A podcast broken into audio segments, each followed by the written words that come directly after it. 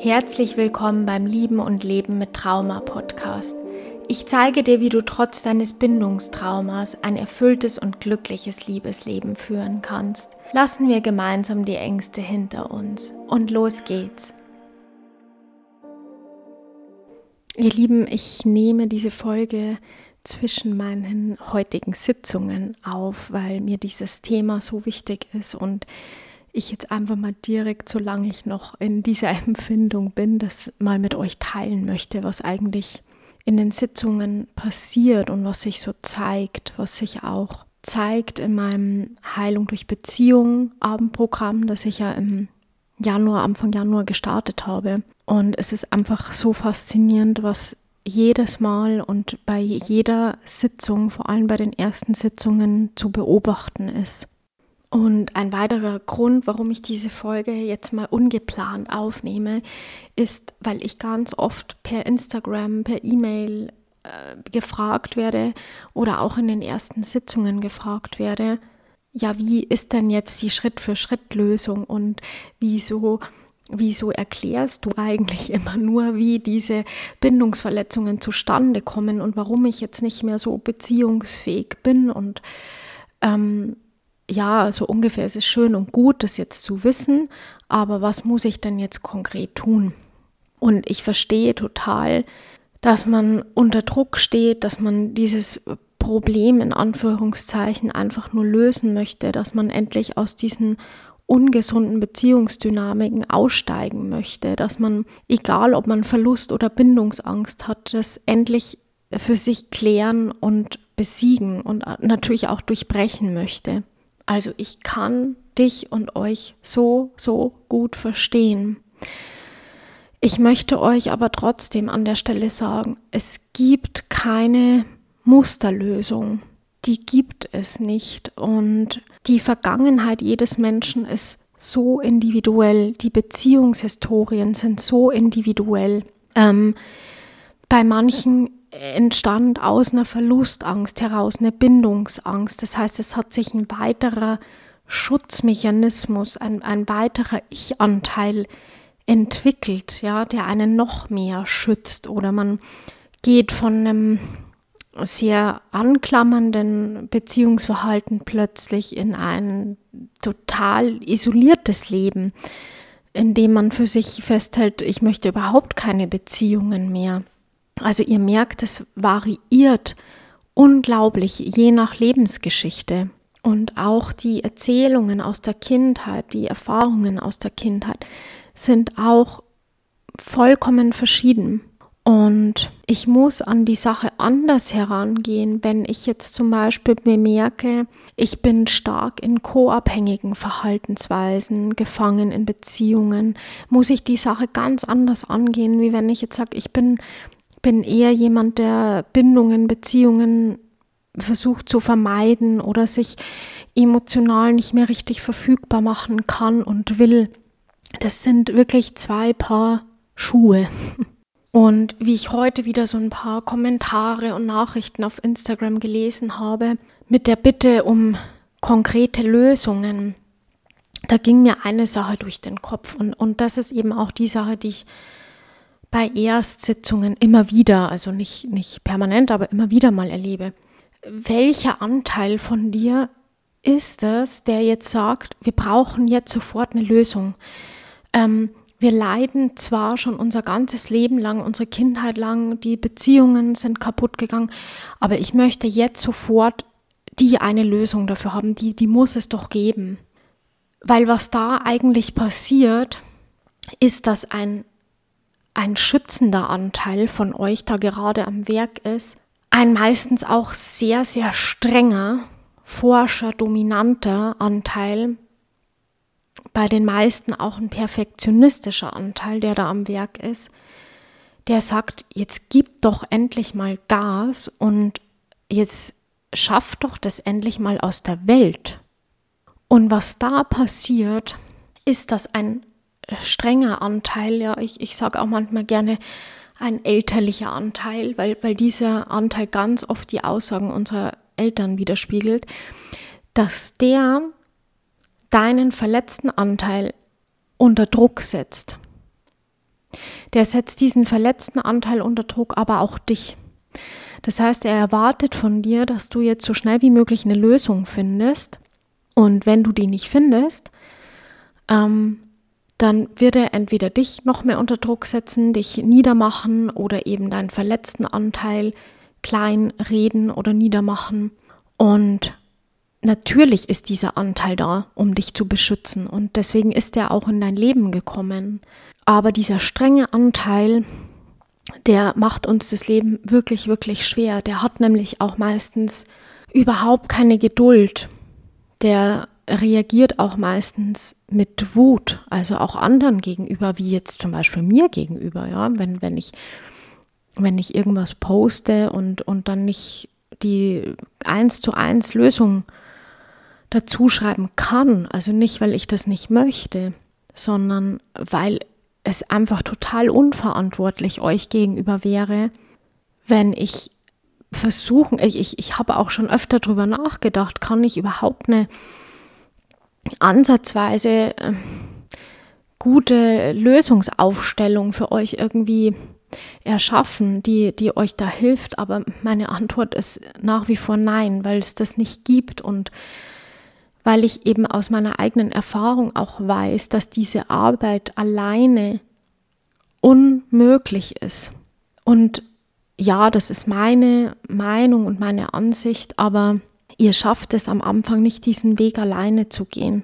Und ich bin so dankbar und freue mich jedes Mal, wenn wieder neue Menschen zu mir finden. Und ich weiß, wie viel Angst man davor hat. Ich weiß, wie viel Angst man davor hat, sich diesen alten Emotionen zu stellen und wieder und wieder drüber zu reden und zu versuchen, sich an irgendwas zu erinnern, obwohl man das schon lange verdrängt hat. Ich weiß, wie kräftezehrend das ist und dass ganz viele Angst davor haben, dass das alles nur noch schlimmer macht.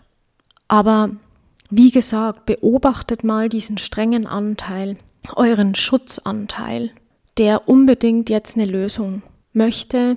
Und dieser Anteil, wenn er keine Lösung findet, dann, dann sind die anderen schuld oder dann sind die anderen irgendwie der Grund. Ja, das, das passiert auch immer wieder mal. Ich ähm, spreche ja immer wieder gerne darüber, was es für Möglichkeiten gibt, an, an den Traumathemen ganz grundsätzlich zu arbeiten, welche Methoden ähm, gut geeignet sind. Also da gibt es auch auf jeden Fall eine Podcast-Folge bereits dazu. Aber diesen schnellen Weg, den gibt es, ja, aber den gibt es mit Unterstützung, weil wir alleine nicht in dieser Form an diese Emotionen rankommen. Und selbst wenn wir an sie rankommen, überfluten sie uns. Wir wissen nicht, wie, wie soll ich jetzt mit dieser Emotion umgehen? Was mache ich damit jetzt eigentlich? Dann fühlen wir uns wieder machtlos, hilflos. Im schlimmsten Fall retraumatisieren wir uns selbst, weil wir so eine starke Emotion haben die uns in ein totales Loch oder in eine Leere wirft oder uns sogar dazu bringt, uns selbst abzuschalten. Das heißt, wir gehen in den, in den Freeze oder in den Fight- oder Flight-Modus. Ähm, wir kommen im schlimmsten Fall in eine totale Dissoziation, also wir sind komplett abgeschalten, auch von unserem Körper. Und all das sind Dinge, das hat auch so seine Berechtigung, warum wir das nicht alleine tun sollten und warum wir nicht, ich sage jetzt mal alleine, da irgendwie versuchen sollten, an uns rumzudoktern. Ähm, also bitte macht das mit Unterstützung, weil die Koregulation, das ist ein ganz wichtiger Bestandteil. Ihr könnt nicht lernen, eure Emotionen zu regulieren, beziehungsweise es können ganz wenige nur, also wenige schaffen das auch alleine, aber ähm, ihr braucht jemanden, der euch ko-reguliert, mit dem ihr quasi gemeinsam diese Erfahrung macht. Und ich nehme auch immer gern den Vergleich. Eine Behandlung, wenn wir jetzt mal eine medizinisch klassische Behandlung nehmen, ohne Diagnose ist nicht möglich, ja, oder die Wahrscheinlichkeit ist sehr sehr hoch, dass du dann falsch behandelt wirst. Und genau das gilt für die Psyche auch. Deswegen muss man erstmal rausfinden, welche Symptome hast du. Man muss erstmal eine Diagnose stellen, um eben herauszufinden, woran liegt es bei dir im Speziellen. Man kann definitiv sehr viele theoretische Anteile, so wie, wie ich es ja jetzt auch hier im Podcast teile, die kann man sich natürlich aneignen und darüber auch ganz, ganz viel Mehrwert auch haben, ja, für sich selbst und viele Dinge erkennen, die einem vorher vielleicht nicht bewusst waren. Und das hilft enorm, um sich selbst zu reflektieren. Aber um das Thema individuell anzugehen, ist meiner Meinung nach auch wirklich ein persönliches Gespräch notwendig. Ja, das muss nicht wöchentlich sein, um Gottes Willen muss es wirklich nicht. Aber ihr braucht das, ja, ihr braucht das auch, um diese blinden Flecken zu erkennen, um einfach mit jemandem zu sprechen. Wie habe ich da reagiert? Was war da meine Emotion? Was genau wurde da ausgelöst? Wir stehen da einfach zu nah am Bild, wenn wenn es uns selbst betrifft. Ja, das kann ich nur von mir selbst auch sagen. Also auch ich brauche das, dass da jemand anderes hin und wieder mal mit drauf guckt. Und ich verstehe zu 100 Prozent, dass der Leidensdruck sehr, sehr hoch ist und man wünscht sich einfach endlich eine funktionierende, gesunde und sichere Beziehung.